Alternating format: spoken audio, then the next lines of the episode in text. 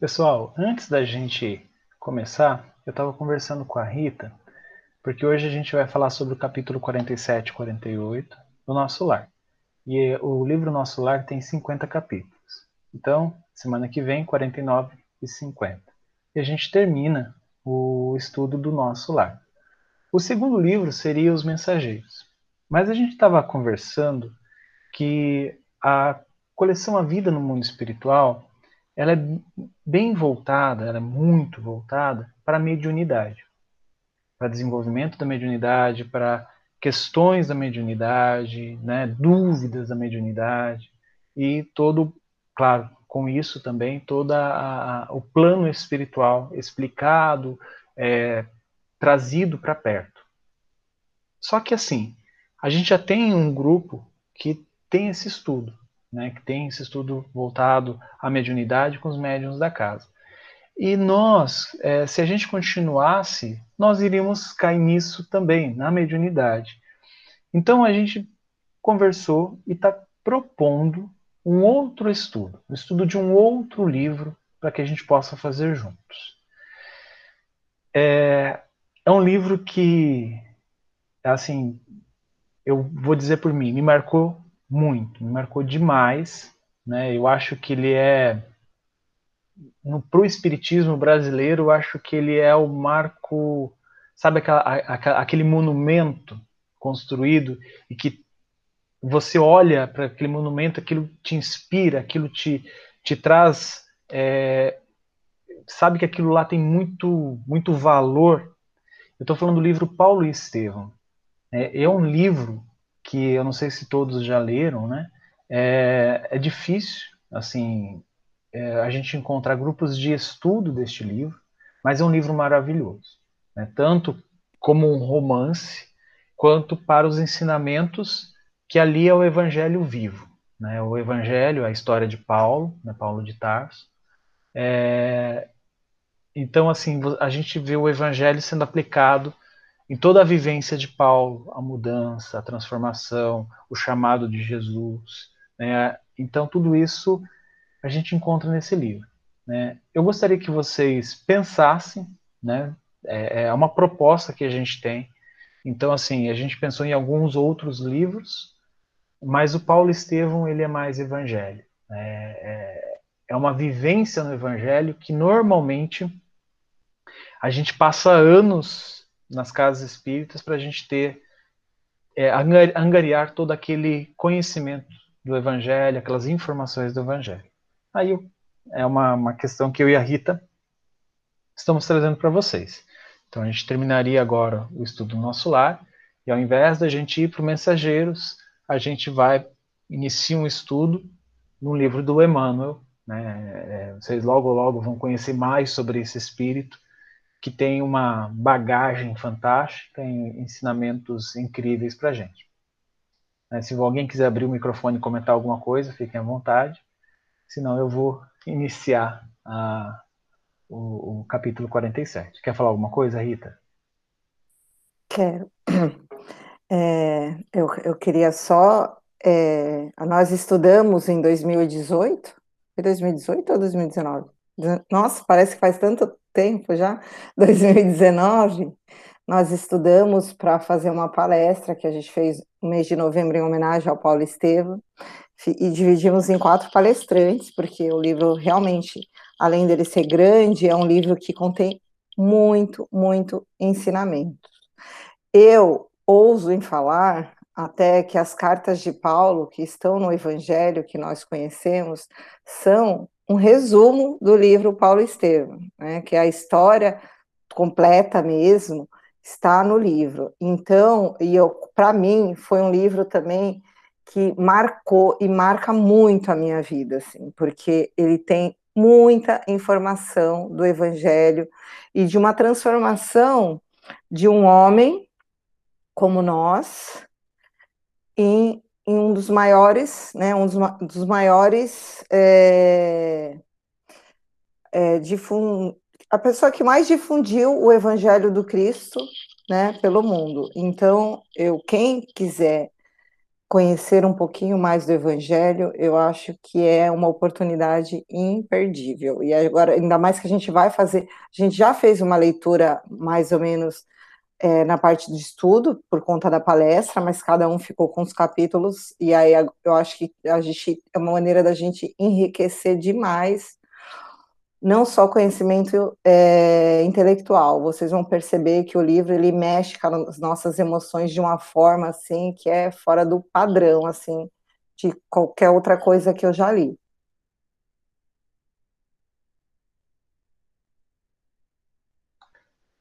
É, se alguém mais quiser comentar, Ivani, é, eu sei que você chegou enquanto eu estava falando, é, é só a única coisa, resumindo o que eu disse, a gente está terminando Paulo este, o nosso lar.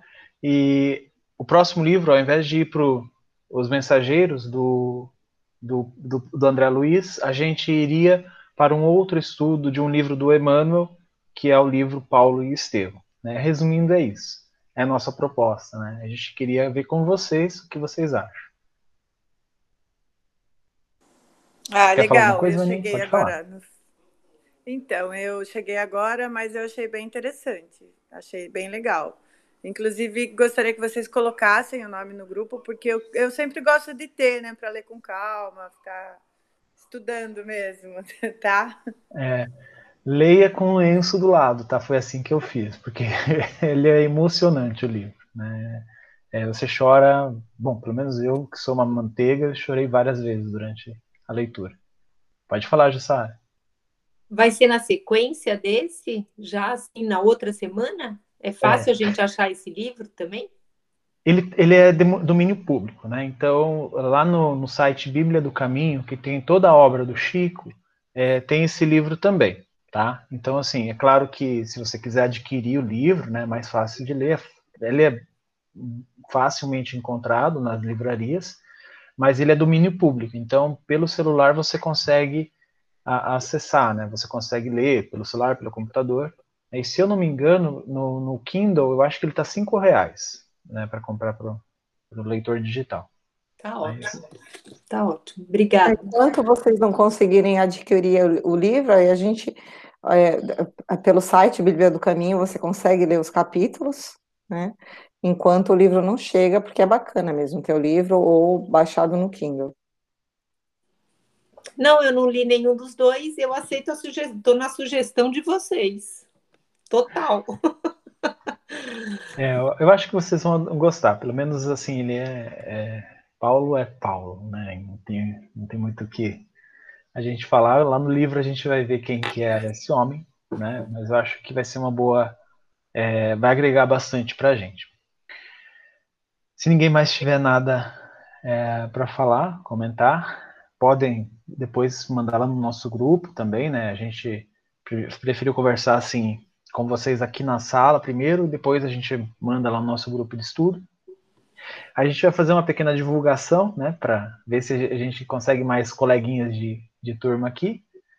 E, mas então, vamos ao estudo né, do capítulo 47 do livro Nosso Lar. É, o nome desse capítulo é A Volta de Laura. Né? Vocês lembram que nós estamos acompanhando Laura, que é a mãe de Lísias, é, nos preparativos, né? Ela sempre fala, não, eu estou me preparando para voltar, estou me preparando para voltar. Minha filha vai vir aqui, vai assumir o lugar, e eu estou me preparando para voltar, para continuar a minha experiência, aprovação na Terra. E esse capítulo eu achei bem revelador em alguns aspectos. A gente tem que sempre lembrar que a Laura era aquela que aconselhava André Luiz. Né? Ela estava ali no nível de Narciso, né? É, talvez quase chegando, não, claro, ainda não, não num Clarencio, num Genésio, mas um espírito bastante informado, um espírito que tinha um discernimento, conhecimentos da espiritualidade muito grande. Né? Isso é muito importante a gente, quando a gente lê esse capítulo, já ter noção que é que Laura era um desses espíritos que já tinha bastante conhecimento, tanto que ela foi a quem aconselhou André Luiz em muitos de seus pensamentos, de suas dúvidas, e isso é bem interessante. Deixa eu passar aqui. Né, tanto a mãe de André Luiz quanto a senhora Laura, elas se encontravam às vésperas dos retornos às lutas da Terra, né, as lutas aqui com a gente, né, aqui na, no orbe dos encarnados. E o livro começa desse jeito, no capítulo começa desse jeito. Então, realizou-se uma homenagem afetuosa na noite em que o Departamento de Contas né, entregou a notificação do tempo global de serviço na colônia à senhora Laura. Não é possível traduzir em letras comuns a significação espiritual da festa íntima. Aqui é uma coisa importante a gente é, observar. Quando o André Luiz fala né, desse, desse, departamento de contas, a gente volta lá no naquela, naquele capítulo que falou sobre bônus horas, sobre a bonificação sobre o trabalho, é, que é diferente. Não é, é ele, ela usou uma comparação, acho que foi até a Lísias que usou uma comparação, dizendo que seria quase que a moeda que eles utilizam na, nas esferas, lá como nosso lar, né, nas colônias como nosso lar. Então, é, ali nesse momento eles estavam entregando a quantidade de horas doadas, horas trabalhadas em serviço da comunidade, em serviço de todos aqueles espíritos que estão é, nessa transição, né, é, que, que foram resgatados, ou que estão aprendendo, ou que estão em outros departamentos, né, sobrevivendo como é, espíritos, né, é, entregaram para a senhora Laura. Só que é, é muito importante a gente pontuar aqui é que não é uma quantia, né, papéis que são entregues como cédulas, como é, dinheiro, nada desse tipo. Não é isso. É por isso que existe essa é, essa festa espiritual, essa essa comemoração, né, dizendo que ela era realmente uma uma credora, aquela que se empenhou na tarefa que, a, que for designada a ela, nas tarefas, né? Pode ser que ela tenha exercido várias tarefas ali, isso o livro não, não deixa claro, ele não conta sobre isso, né? Ele não descreve quais são as atribuições da Laura, mas que é vinculado ao, ao departamento da, de nosso lar, esse departamento de contas foi entregar para ela.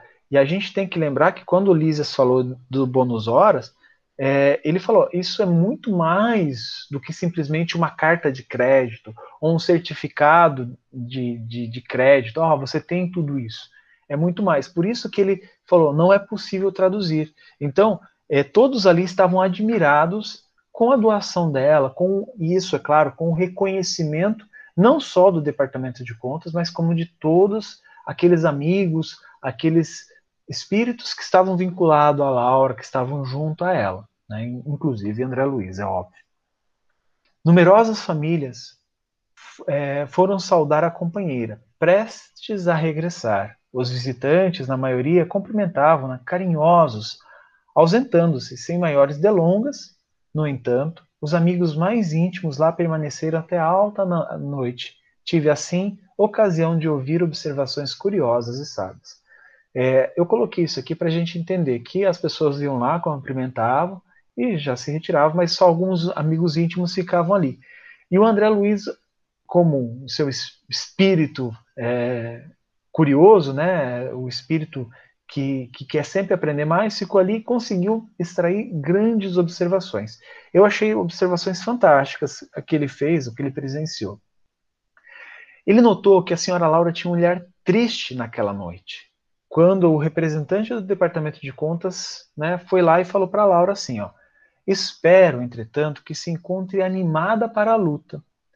É uma glória seguir para o mundo nas suas condições. Que condições era essa? Uma credora, onde esse, esse é, responsável, esse representante do departamento foi entregou é, aquela quantidade de, de, vamos dizer assim, né, representação, significado, aquela quantidade de horas doadas, trabalhadas no nosso lar milhares e milhares de horas de serviço a seu favor, perante a comunidade de mais de um milhão de companheiros. Isso ele se referia a nosso lar. Além disso, os filhinhos constituirão um belo estímulo à retaguarda.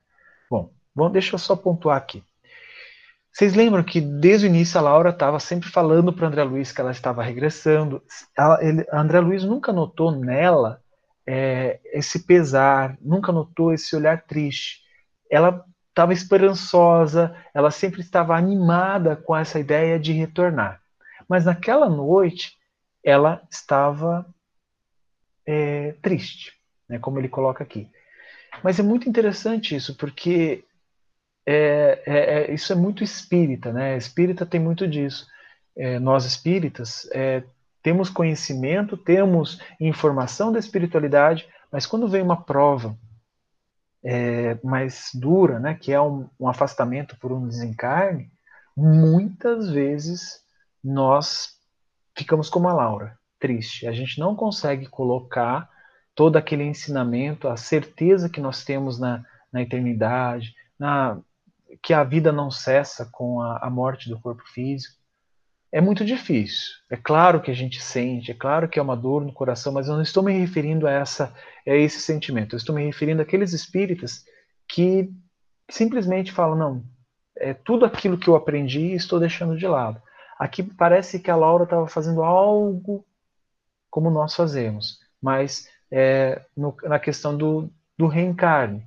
Né? Mas a gente já vai entender o porquê que ela está desse jeito. É claro que é um pouco diferente disso que nós espíritas temos aqui, ou aqueles que compactuam com a, a, a ideia, com a, a, ideia da reencarnação, com a ideia da, da imortalidade da alma, né? E, é claro, ela tinha todas essa, esse, essas, esses bônus horas ao favor dela, que ela pôde utilizar, né, como a gente vai ver em, questão do corpo físico dela, né, não deixando que algumas que uma, uma herança da carga genética dela, dos pais dela, atingissem ou comprometessem a tarefa dela, porque ela está, está voltando para a Terra com uma tarefa. Né? Então ela não estava simplesmente voltando para acertar contas. Ela tinha algumas coisas para acertar, claro, como todos nós, mas ela estava voltando em tarefa. E é claro que ela também tinha os filhos, né, que estavam lá morando com ela, já estavam preparados. O Lísia Lísias encaminhado as filhas e agora a outra filha que retornara né, para conseguir é, as netas e a, e a, filha que retornara para continuar constituindo a família né, lá no nosso lar. Eles, vão estariam na retaguarda auxiliando a Laura nesse é, enquanto ela estivesse encarnada aqui, que a gente sabe que é uma passagem de 70, 80, 100 anos, para uma espiritualidade, para um espírito eterno, não é nada. E aí a, a Laura fala assim: ó, tudo isso me reconforta, exclamou a dona de casa sem disfarçar a preocupação íntima. Mas devemos compreender que a reencarnação é sempre uma tentativa de magna importância. Reconheço que o meu esposo me precedeu no, no, no, enorme esforço, e que os filhos amados serão meus amigos de todo instante. Contudo, ela estava. A gente percebe que ela estava bem abalada com essa história, ela estava pensativa: será que eu estou fazendo a escolha certa? Será que eu não vou cair? Será que eu não vou tropeçar e falhar é, lá na Terra? É, porque assim, gente, é, para a gente entender o que a Laura está passando aqui, a gente tem que entender o seguinte: somente espírito puro, e espírito puro seria Jesus, somente espíritos puros, é, quando reencarnam, não erram, né? não cometem erros, não caem. Todos os outros espíritos, antes de chegar nessa escala espírita, antes de chegar a espírito puro, estão sujeitos à falha. Quer dizer que eles vão falhar? Não, estão sujeitos. Né? Então a gente vê isso em alguns livros, né, principalmente no romance do, do, do Emmanuel, chamado Renúncia. Renúncia? Acho que é, Renúncia.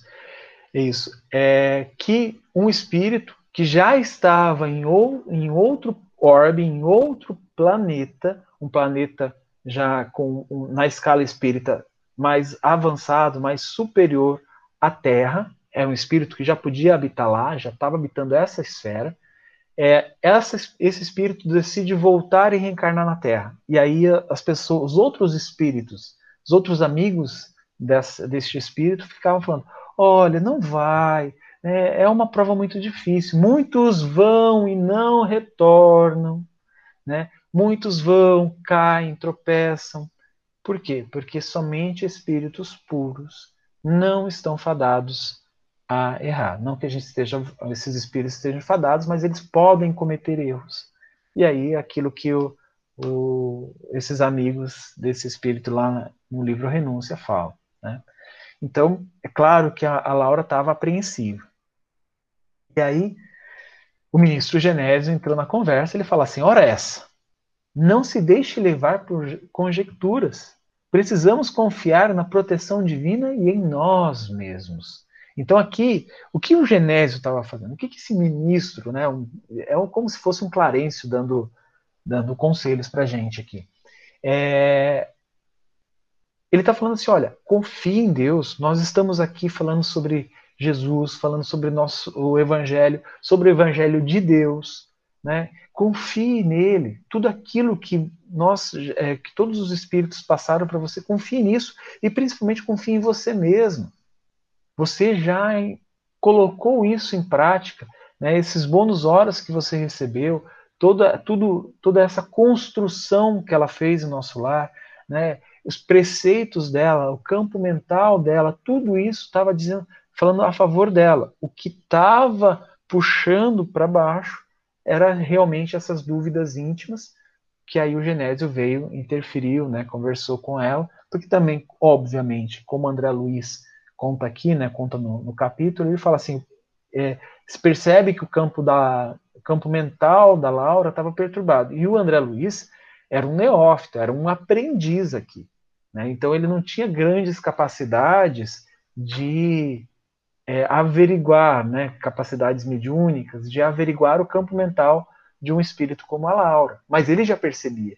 Então vocês imaginam o que o, que o Genésio estava vendo. O Genésio era um ministro. Então o, o poder de percepção, é, de evidência, de intuição, né, dos dons mediúnicos do, do Genésio eram bem superiores. Então ele, ele conseguia captar muito mais. Só respondendo uma dúvida né, que pode ter surgido. Existe mediunidade é, de desencarnado para desencarnado? Existe, tá, gente? Não, não, não é mediunidade, não é só o cara que está aqui na Terra que, que tem esses dons mediúnicos, né? Que está aqui encarnado, que tem esses dons mediúnicos. A gente vai ver em outros livros que mediunidade é aquela capacidade de perceber e ser o intercâmbio entre algum entre planos, né? Então a gente já conversou sobre isso, né? Plano espiritual, o, a, onde está localizada a coluna nosso lar, é um plano. Existem vários planos, né? Existe umbral, existe aquilo que a gente falou das trevas, e existem outros planos que mesmo é, espíritos como André Luiz muitas vezes não conseguem ver. Eles conseguem perceber, eles sabem que estão ali, mas não conseguem vê-los. Pode falar, Rita. É, não, a gente só precisa é, lembrar que a mediunidade é uma capacidade inerente do espírito, né? Então ela não se desfaz com a morte do corpo físico, muito pelo contrário, ela acompanha o, o, o espírito durante né, a sua existência e evolui conforme também a evolução moral do espírito. Essa é a diferença do André Luiz com o ministro Genésio, né? A capacidade Isso. mediúnica dele é, era maior porque, porque ele já estava com, as, com algumas questões morais mais desenvolvidas do que o André. E conhecimentos também, né? Conhecimentos, é, entendimento das leis, né? Porque a gente sabe que existe entendimento das leis de espíritos benevolentes, como Genésio, os ministros de nosso lar, e existe conhecimento mediúnico de outros espíritos também não tanta luz, mas que tem bastante informação e conhecimento. Mas voltando ao capítulo, aí é, ele continua falando assim: não pense em possibilidades de fracasso, tire o seu foco do fracasso, mentalize sim as probabilidades de êxito. Né? Isso aqui é uma lição para a gente. A gente sempre fala assim: ah, gente, você vê aquele um copo na metade, alguma, alguma galera vai ver o copo meio cheio e o outro meio vazio. É mais ou menos isso que o Genésio está falando aqui. Ele falou assim: olha, para de focar no fracasso, para de focar naquilo que pode dar errado na tua encarnação. Pense nas possibilidades de êxito, pense nas possibilidades de trabalho, de auxílio, de estar com seu esposo e vocês constituírem uma nova família, novos aprendizados, educando novos espíritos, sabe? Isso tudo, é, e sendo educados também, é claro, isso tudo são possibilidades de êxito. Além do mais, é justo confiar alguma coisa em nós outros. Bom, ela fala, o que ele está falando é, nós estamos aqui, nós, nós te adoramos, nós queremos o teu bem. O Haroldo um dia falou numa palestra que eu achei muito interessante, que a gente, quando a gente desencarnar, a gente tem que lembrar que sempre vai ter alguém que nos ama. Né? Então, pode ser que essa pessoa esteja aqui encarnada orando por nós, e pode ser que ela esteja lá, do outro lado, esperando o nosso retorno. Então, assim, o que ele está falando, olha, confia na gente, nós te amamos. Né? Então, quem sabe a gente encontra nossos amores, mas amores fraternais, não aqueles amor que a gente é, convencionou aqui na Terra chamar, né? Ah, meu marido, meu amor, minha esposa, meu amor. Esses amores, ok, são, são amores que estão sendo trabalhados, mas ainda não são amores é, como Jesus que tem por nós, né? O amor que Jesus tem por toda a humanidade. É, nós outros, pode falar, Rita. Posso? Ô, Ju, queria é, um pouquinho antes, ele fala uma coisa importante que eu acho que serve muito de lição para a gente, que ele fala assim, o manancial da providência é inesgotável, né? Então, ou seja, é, para que ela entendesse e que para a gente entenda também que em todo lugar existe a possibilidade de auxílio de Deus, de alguma forma, não só lá em nosso lar, como aqui na Terra também. E aí ele fala: é preciso quebrar os óculos escuros que nos apresentam a paisagem física como exílio amarguroso. Então, assim, a gente precisa também quebrar esses óculos de achar que a Terra é um lugar para a gente sofrer, só de sofrimento. Não, a gente está aqui é porque a gente está so... Não, gente, a gente está aqui que é onde a gente pode exercitar, praticar o que, como a Laura, o que nós, quando estávamos no plano é, do espiritual, estudamos. É, a Laura voltou para praticar também, né? Então a gente vai praticar durante a encarnação, não tem jeito. Então a gente precisa quebrar também esses óculos escuros de achar que a Terra é um mundo de expiação e provas e que aqui a gente está para é, pagar as nossas dívidas. Sim, mas a gente precisa olhar com outros olhos, que nós estamos tendo uma oportunidade de ensino, de aprendizado. Excelente, Rita. É isso, é isso mesmo, assim, a gente tem que deixar, às vezes a gente olha as notícias do mundo, a gente olha com esse, tudo bem, Jussara? Um abração, hein? É, a gente tem que parar de olhar, né? Às vezes a gente olha as notícias do, do mundo, a gente fala assim, nossa, mas o mundo está perdido, não tem mais jeito. A gente não pode é, ter essa, essa compreensão infantil e esquecer que Jesus é quem está no leme.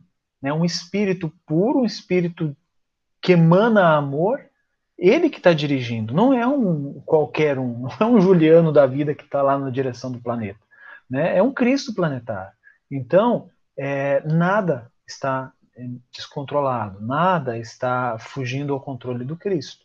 Né? As coisas, é claro, é doloroso estar tá aqui na Terra, Sim, em muitos momentos, mas ela oferece infinidades de momentos para a gente ser feliz. Aquilo que a Rita disse. Não é só um mar de, de sofrimento aqui. Aqui a gente também tem as nossas alegrias e quantos momentos de alegria a gente tem. E aí ele fala, né, ó, é, que são, nós somos seus amigos, que não estaremos tão longe no tocante à distância vibratória. A gente sabe, né, a gente ouvindo espiritismo, a gente sabe, estudando espiritismo, que espíritos podem se comunicar e se conectar instantaneamente. Que a velocidade do pensamento, a transmissão do pensamento, ela é muito maior, muito mais rápida, muito mais veloz que a luz. Né? A luz de uma estrela demora anos para chegar, décadas, milênios para chegar aqui para a gente, mas como nós estamos mergulhados no fluido cósmico universal, o pensamento, que é o que pode moldar, pode trabalhar o fluido cósmico de acordo com suas capacidades, é instantâneo em qualquer parte do universo, ou dos universos, ou dos planos. Né? Não existe essa distância. Então é isso que ele está querendo falar aqui. Olha, a gente vai estar tá do seu lado o tempo todo. no que, no que diz na, na questão vibratória, dessa distância vibratória, a gente não está separado. Pense na alegria de auxiliar antigas afeições, pondere na glória imensa de ser útil. A gente sempre ouve essas palavras, né? Ser útil. Todo mentor, né? Todo, vocês vão ver que todo mentor fala ser útil, né? Pondere na glória imensa de ser útil. E ser útil não é simplesmente exercer trabalho, né? Ser útil é se alinhar com o Evangelho, é, entender que nós somos uma grande família universal e trabalhar para isso. Ser útil é ser útil é, pegando um ônibus com um monte de pessoas mal educadas, um monte de pessoas que não respeitam as normas de segurança, não tem problema. Seja útil, né? não, não, não exploda por causa disso, na fila do mercado, é, na fila do cinema, enfim, em todo lugar. É sendo. Mesmo virtualmente, né? Agora a gente vai ter bastante interação virtual, né? Nas redes sociais, aqui na, na, nas transmissões de videoconferência, a gente tem que ser útil. É isso que esses mentores o tempo todo estão falando, né? E aí ela responde: Bem sei que a terra está cheia da grandeza divina. Aquilo que a Rita acabou de falar. Basta recordar que o sol é o mesmo que alimenta os homens, no entanto, meu caro ministro, tenho receio daquele ouvido temporário, do esquecimento temporário, em que nos precipitamos. Aí é onde a gente, sabe aquele passo que não deveria dar, aquele passo em falso, a gente não pisou muito bem, escorregou, né? É porque ela, ela coloca aqui o esquecimento. Sinto-me qual enferma que se curou de numerosas feridas. Então, assim, eu fui resgatada, né? Eu, isso não tem essa história, mas é claro, é, fui recebida aqui em nosso lar, comecei a trabalhar, comecei a me instruir, me curei, né? E em verdade, ela tem úlceras, ela ainda tem feridas. As úlceras não mais me apoquentam, mas conserva cicatrizes. Bastaria um leve arranhão para voltar à enfermidade. Então ela está falando: olha, eu, eu, não me sinto muito segura em voltar. Né? Vou passar por vicissitudes, vou esquecer de tudo, é, tudo que eu construí aqui, eu vou esquecer. Né? E aí? E aí ele fala assim, ó, é, não, isso aqui eu acho que ainda ela, ela continua. Não ignoro que representam as sombras do campo inferior, mas é indispensável a coragem de caminhar para adiante. Não, isso aqui é o, o, o Genésio que está falando. Ajudá-la-emos a trabalhar muito mais no bem dos outros que na satisfação de si mesma, o grande perigo ainda e sempre é a demora nas tentações complexas do egoísmo. Aqui é muito interessante, né? Então, ela está abrindo o coração para o Genésio, né? Falando sobre tudo isso. E o Genésio começa a falar: olha, minha irmã, não é bem assim. A gente vai estar tá aqui, a gente vai estar tá do seu lado, a distância vibratória não existe, né? Você precisando, a gente está lá. Vamos te ajudar naquilo que se fizer necessário sem interferir no livre-arbítrio, que a gente sabe que isso é lei. Né? E, e, a lei é irrevogável. O Emmanuel já diz né, que a, não existe nada que vá contra as leis de Deus. Né? As leis naturais elas são irrevogáveis. E aí o grande perigo, ainda e sempre, é a demora nas tentações complexas do egoísmo. Muitos espíritos colocam o egoísmo como sendo aquele o pai de todas as outras falhas, todos os outros erros. O egoísmo e o orgulho, né, os dois. Então, o que o, o, Genésio está falando aqui é que onde está o egoísmo? Está dentro de nós. E aí, por isso que ele fala as sombras do campo inferior, que estão lá dentro da gente. Né? Então, é claro, a gente vai ter o esquecimento, mas dentro de nós ainda não é muita luz. Né? Então, nós temos luz e temos sombra dentro de nós. Quando esse egoísmo, que são essa parte das sombras, começam a nos envolver é que nós caímos. Então, o, o Genésio está relembrando isso, mas falando sempre: olha, a gente vai estar do seu lado, a gente vai te ajudar, a gente vai te auxiliar. E aí o ministro dá um conselho: não dê tamanha importância às influências das zonas inferiores. Seria armar o inimigo para que nos torturasse. Então, aqui ele percebe que ela estava dando muita ênfase, muita importância a essas zonas inferiores, quer dizer, dentro dela, essas sombras que existem dentro dela. O campo das ideias é igualmente campo de luta. Toda luz que acendemos, de fato, na Terra, lá ficará para sempre, porque a ventania das paixões humanas jamais apagará uma só das luzes de Deus. O que ele está falando assim? É uma, claro que isso aqui é uma figura de linguagem, é uma metáfora. Ele está falando assim: olha, se você acender uma luz dentro de você, lá na, na Terra, nas, nas conquistas humanas, né, porque é aqui que a gente, esquecendo do passado, a gente vai entrar nas verdadeiras provas daquilo que está dentro de nós. Acendendo uma luz aqui dentro de nós, pode vir todas essas paixões humanas, que é o egoísmo, é o orgulho, é a vaidade, é o preconceito, é, sei lá, é o ego, é a inveja, todas essas paixões humanas, né? Aqui é, é, quando os espíritos usam paixões humanas, eles estão falando destes sentimentos que nos acompanham há muito tempo, né? Estes sentimentos, quando você acende uma luz dentro de nós, não vão conseguir apagar, mesmo sendo uma ventania deles. Se você realmente acendeu essa luz dentro de você, que ele fala que é uma das luzes de Deus, uma luz divina, é, nenhuma desses sentimentos vai conseguir apagar. Isso é muito interessante. Ô Ju, Pode falar, é, Só para complementar, no, no, no, parágrafo anterior, que a preocupação da Laura né, era porque lá em nosso lar ela contava com a vibração da maioria, que era uma vibração educada no evangelho, como ela fala, né? Então é, é mais fácil você sustentar, se sustentar quando você está num ambiente harmonioso. E você se sustentar quando você está num ambiente conturbado, como que é a Terra, é mais complicado mesmo. E aí por isso que o ministro até falou sobre, né, é para ela não se preocupar, porque a partir do momento que você acende essa luz interior, mas eu acredito, assim, lendo esse capítulo, que as preocupações, a, a Laura tinha essa preocupação porque ela compreendia que ela ainda não tinha transformado essas questões delas em virtudes, que é a diferença com os espíritos que já tem, são puros, né?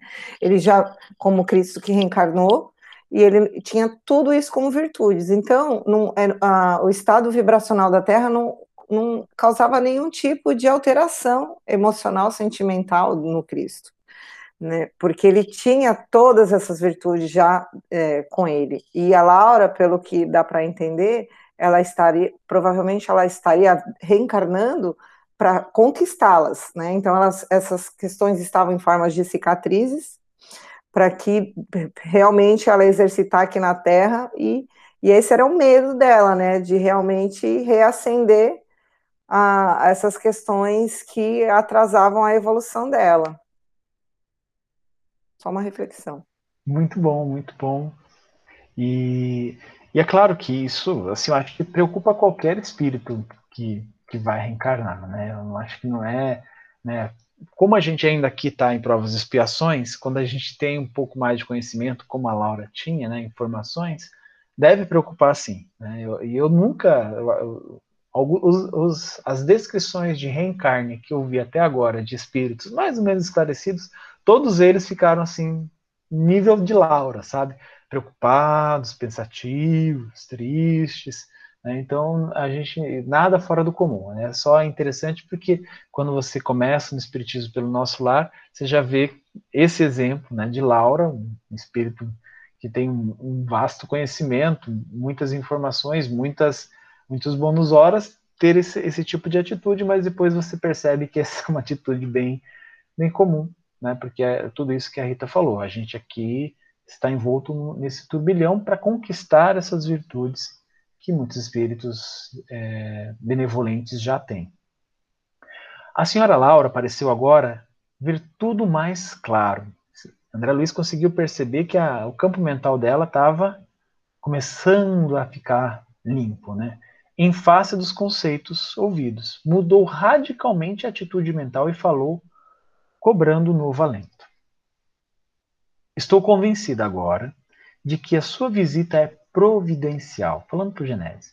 Precisava levantar energias. Faltava-me essa exortação. É verdade. Nossa zona mental é campo de batalha incessante.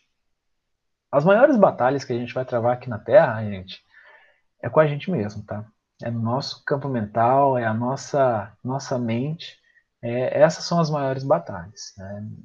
E é o que a gente presencia muito nas correntes de auxílio mediúnico, né? nas correntes de tratamento de obsessão, de tratamentos, é, de, dos infinitos tratamentos espirituais que a, as casas espíritas oferecem. Né? É preciso aniquilar o mal e a treva dentro de nós mesmos, surpreendê-los no reduto a que se é, recolhem, sem lhes dar a importância que exigem. Sim, agora compreendo. Então, o que ela está querendo dizer aqui, né, que ela compreendeu que isso faz parte né, do, do reencarne, faz parte, eu vou conviver com esses, essas não virtudes, esses sentimentos, essas paixões humanas, mas é, eu tenho que colocar elas no reduto delas. E eu tenho que trabalhar e conquistar é, essas virtudes, né, que é uma batalha incessante dentro da mente dela. Genésio sorriu satisfeito e acrescentou: Dentro do nosso mundo individual, cada ideia é como se for uma entidade à parte. É necessário pensar nisso. Nutrindo os elementos do bem, progredirão eles para a nossa felicidade. Constituirão nossos exércitos de defesa. Todavia, alimentar quaisquer elementos do mal é construir base segura para os nossos inimigos inimigos verdugos. Então, a Rita já leu um capítulo, né, estudou aqui com a gente, né, apresentou um capítulo falado, falando dos pensamentos, falando é, daquilo que a gente tem no nossa, nosso campo mental. Né, é, e aqui o Genésio está falando disso também. Cada ideia é como se fosse uma entidade à parte. É, é o que na, na, nas lides espíritas eles chamam de forma pensamento, né, é, que é ideia fixa, tem vários nomes. Mas aqui ele está dizendo assim: olha, se você tiver uma dessas ideias e que você alimentar muito ela, ela vai realmente se tornar um bichinho grande e vai fazer aquilo que ela é. Né? Não é que ela é uma coisa diferente, ela é uma ideia, um pensamento fixo em algo e ele vai fazer aquilo que ele é, o pensamento. Né? Então ele vai realmente é, habitar. E aí o que o Genésio coloca aqui é como se a gente tivesse, se a gente ficar alimentando ele, a gente está construindo terreno, está levantando muros, está levantando artilharia, né? É, e ele, quando a gente vê, ele está lá num castelo, quando ele tá, a gente vê ele está num forte super preparado. E aí quando, e é claro que ele fala, olha, quando a gente alimenta elementos do bem, a gente está construindo em nós um exército. Esse exército, o que ele vai fazer? Né? Isso é claro, uma figura de linguagem. Vai batalhar a nosso favor, vai batalhar em favor daqueles elementos do bem, sentimentos do bem, das virtudes que a gente está desenvolvendo. Né? Que o desenvolvimento das virtudes ele é demorado, gente. Ele não é de uma hora para outra, ah, agora eu vou desenvolver a bondade. Né? Eu já desenvolvi. Não. É, um, é um, uma batalha, é uma luta diária da gente desenvolver a bondade desenvolver o perdão, desenvolver a caridade, tudo isso é, são batalhas. Né? Então, a gente precisa, né, batalhas que eu falo de uma forma figurada, precisa desse exército para nos ajudar. E ao despedir-se, despedir-me, alta da noite, a senhora Laura disse em tom fraternal para André: Amanhã à noite, André, espero igualmente por você faremos pequena reunião íntima. Né? Poucas pessoas iriam lá ah, na noite posterior. O, ministro, o Ministério da Comunicação prometeu-nos a visita de meu esposo, lembrando que ele estava encarnado, né? Ele, acho que ele estava com seis anos na época. Embora se encontre nos laços físicos, Ricardo será trazido até aqui, com auxílio fraternal de companheiros nossos. Além disso, amanhã estarei a despedir-me. Não falte. Então, aqui termina o nosso capítulo, né, o capítulo 47. Eu tenho 15 minutinhos para falar do 48, mas eu acho que é o suficiente. É, e aí André Luiz começa esse capítulo falando assim, ó, talvez que a praticante do espiritismo não fosse tão surpreendente a reunião que compareci lá na casa de Lísias. Aos meus olhos, porém, o quadro era inédito e interessante. Na espaçosa sala de estar, reunia-se pequena assembleia de pouco mais de 30 pessoas. Pequena assembleia.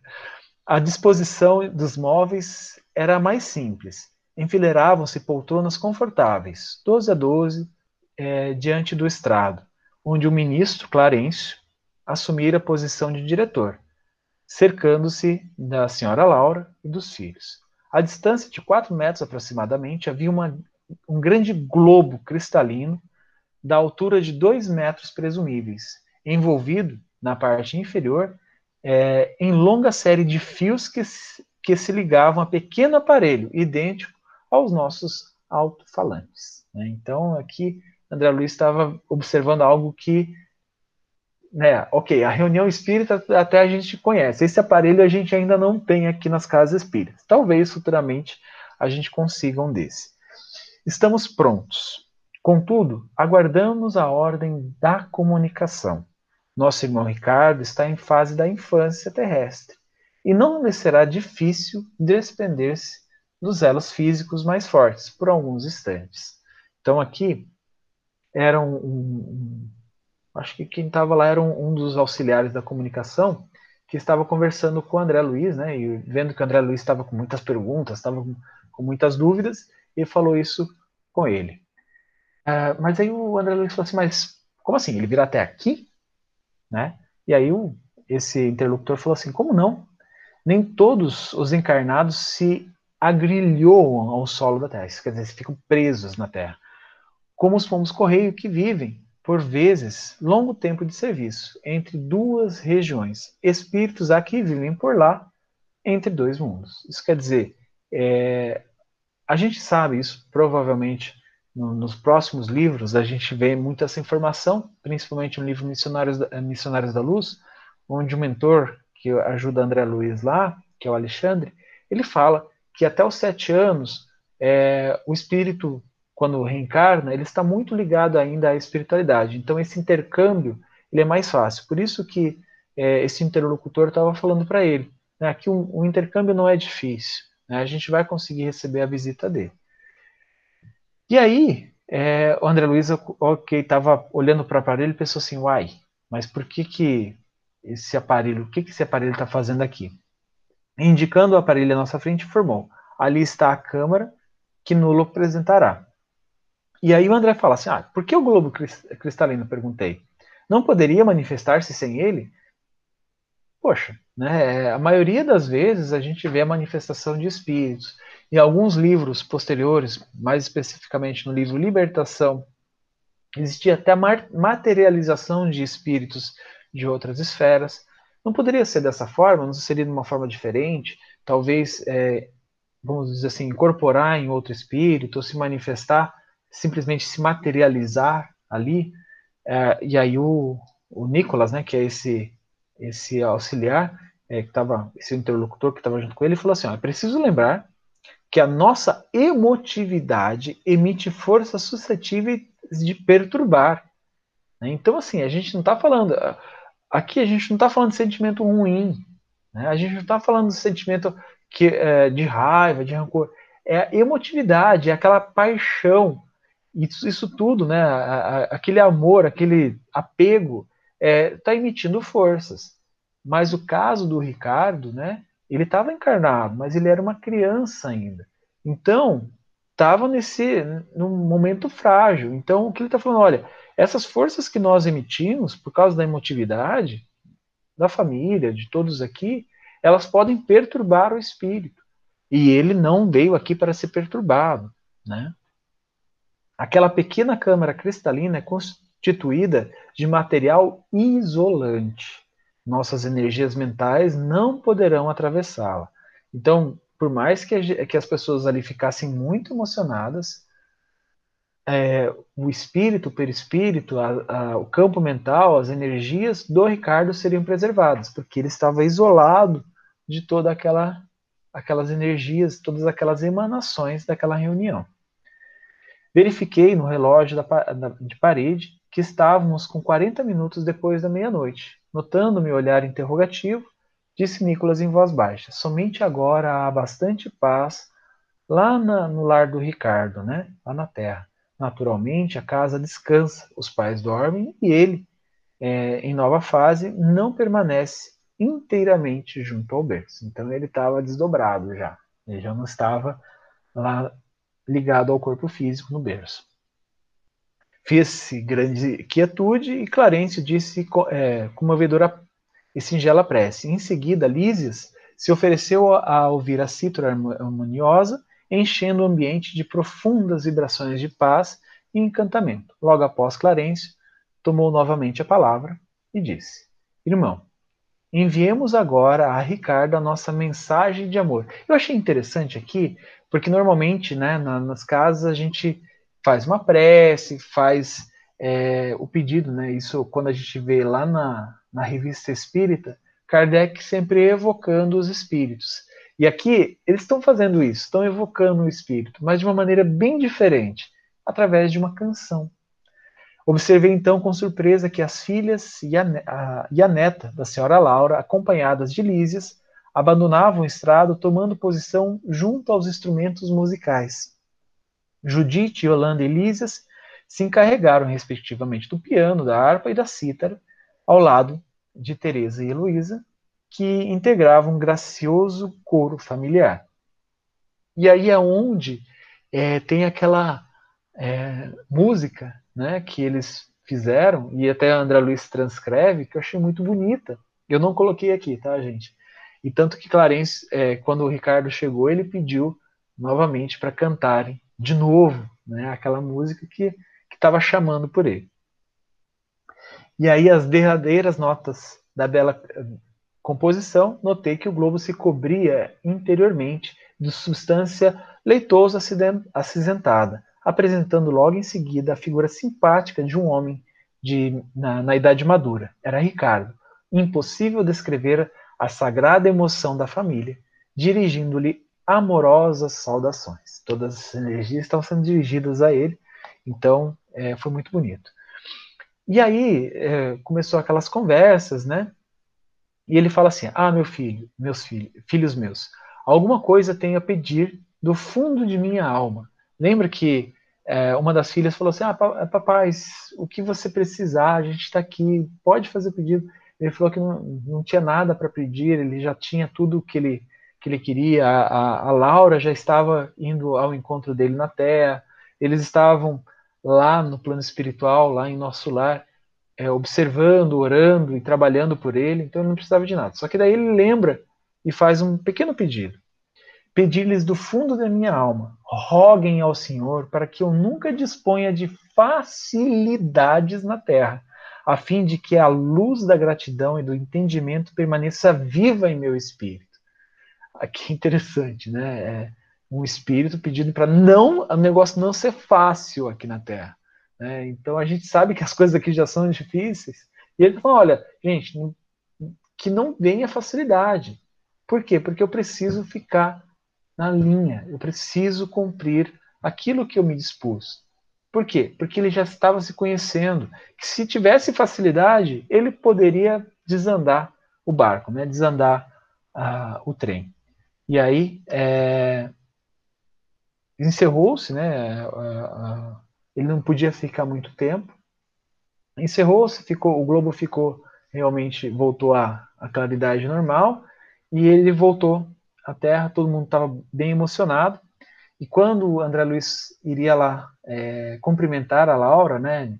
É, e também se despedir dela, ele fala aqui, ó, dirigir-me ao estrado para abraçar a senhora Laura, exprimindo-lhe, exprimindo-lhe minha, é, de viva voz minha, minha profunda impressão e reconhecimento. Quando alguém é, me atalhou os passos, quase junto à dona, à dona da casa, que se ocupava a atender numerosas felicitações dos amigos presentes. Era Clarence, que me falou em tom amável. André, amanhã acompanharei nossa irmã Laura à esfera carnal. Se lhe apraz, poderá vir conosco para visitar sua família. Né? Então aqui André Luiz recebeu aquele convite que a gente passou o livro todo ouvindo ele falar que ele queria. Não podia ser maior a, sur a surpresa. Profunda sensação de alegria me empolgou, mas lembrei instintivamente o serviço das câmaras. Adivinhando-me, porém, o pensamento, o generoso ministro voltou a dizer: Você tem regular quantidade de horas de trabalho extraordinária a seu favor não será difícil o Genésio, né, que é o, o ministro a qual as câmaras de, de retificação eram ligadas, conceder-lhe uma semana de ausência, depois do primeiro ano de cooperação ativa. Possuído de júbilo intenso, agradeci chorando e rindo ao mesmo tempo, e enfim rever a esposa e os filhos amados. Eu consegui terminar, faltando dois minutos. É, microfones abertos, podem comentar se eu, se eu esqueci alguma coisa, se tiver curiosidade em outros. É, esse, eu, na primeira vez que eu li esse aparelho que, que André Luiz escreve, eu fiquei bastante curioso. Né? É, eu, eu lembro que quando eu li a primeira vez, eu falei assim, nossa, será que era uma televisão e ele estava sendo projetado? Não, não. Ele estava lá mesmo para não sofrer as influências, né? Que agora que eu percebi que esse Nicolas explica para que esse, o perispírito dele não recebesse toda aquela carga de energia, né? Estando lá em nosso lar. Era uma cúpula de proteção, né? Que a gente usa bastante nos trabalhos mediúnicos, quando a gente tem que socorrer alguma entidade que ainda está, né, assim, cristalizada a ignorância, né, nas coisas que, que a gente sabe que não são bacanas, e querendo ou não, ela acaba emitindo alguma vibração é, perniciosa para os médiums, então a, a espiritualidade sempre pede que a gente faça uma cúpula envolvendo a entidade, mas justamente que é para nos proteger dessas vibrações é, que não são muito salutares. Mas o que eu achei interessante também, que ele descreve que, é, que, que, o pai do André Luiz, ele não tinha muito tempo, né? E, e, e ele não tinha uma facilidade muito grande de desenvolver, é, de, de, de falar, por conta da, mesmo que a gente sabe da dificuldade que é de desprender, de se desprender do corpo físico, é, e, e da demanda de energia vital que a gente usa para o desdobramento quando está encarnado. Então, uh, por ele ser criança, principalmente, eu acredito que era também uma forma dele de, de estarem poupando energeticamente o espírito que é, o espírito não, e principalmente o corpo físico, né? É, acredito que essa nuvem acinzentada que o André descreve, pelo que eu já estudei, seja é, energia vital né, que nós temos. Então, é, é, a gente imagina a demanda, a, a, gente imagina não, a gente que trabalha como desdobrado, a gente sabe o quanto de energia vital demanda um desdobramento. E aí, aí ainda mais para se comunicar dessa forma aí, né? Então, dá, a gente consegue imaginar. Era isso. Tatiane, Vânia, Ivania, Cássia, tem alguma colocação, alguma pergunta? Então, Ju, é, sobre a energia vital, né? Falando aí assim, uh, essa energia, esses fluidos vitais, eles, eles assim se dispersam com muita facilidade, né? Eles é, até mesmo com claridade forte de lâmpadas pode queimar e dissipar esses fluidos. Acredito eu, como a Rita falou mesmo, que a gente usa bastante, espiritualidade usa muito essas cúpulas, né, em torno dos, dos espíritos, eu acredito que estava ali mesmo para proteger, sabe, para bem dentro do que a Rita falou, porque era um corpo ainda infantil, né, então eles tinham que ter todo esse cuidado. Eles já têm muito cuidado com a gente, que é tudo macaco velho, que dirá então com uma criança, né? Mas é isso.